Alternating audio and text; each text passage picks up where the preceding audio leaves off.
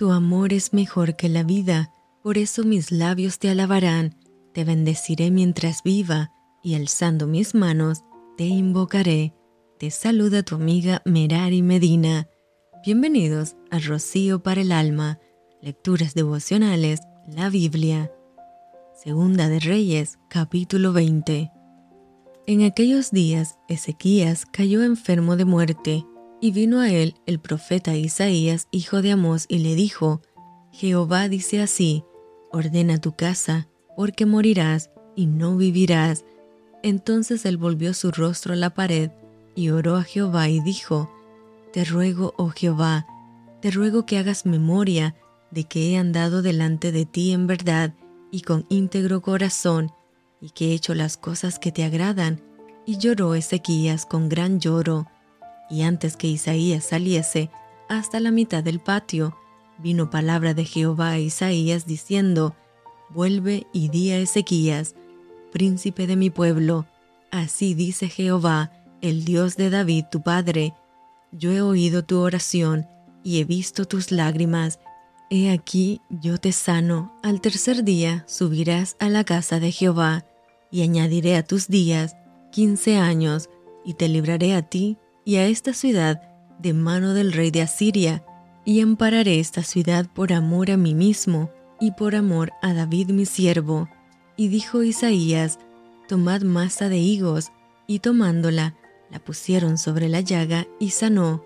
Ezequías había dicho a Isaías, ¿qué señal tendré de que Jehová me sanará y que subiré a la casa de Jehová al tercer día? Respondió Isaías, esta señal tendrás de Jehová, de que hará Jehová esto que ha dicho. ¿Avanzará la sombra diez grados o retrocederá diez grados? Y Ezequías respondió, Fácil cosa es que la sombra declina diez grados, pero no que la sombra vuelva atrás diez grados.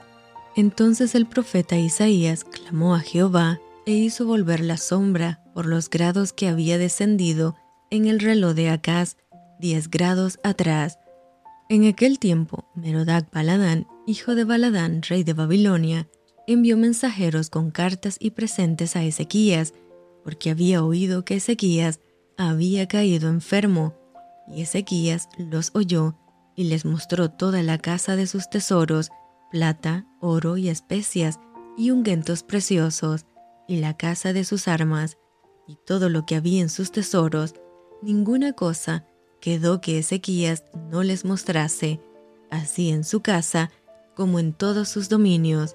Entonces el profeta Isaías vino al rey Ezequías y le dijo, ¿qué dijeron aquellos varones y de dónde vinieron a ti?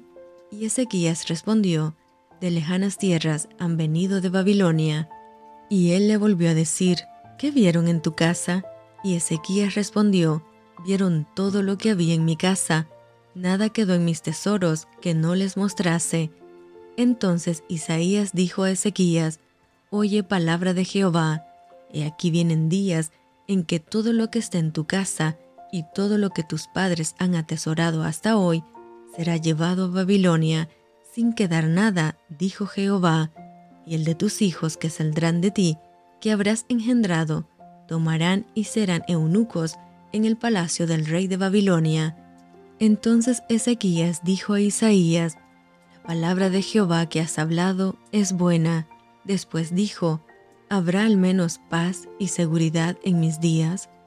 Los demás hechos de Ezequías y todo su poderío, como hizo el estanque, el conducto y metió las aguas en la ciudad, ¿no está escrito en el libro de las crónicas de los reyes de Judá? Y durmió Ezequías con sus padres y reinó en su lugar Manasés, su hijo. Y esto fue Rocío para el alma. Te envío con mucho cariño, fuertes abrazotototes y lluvia de bendiciones.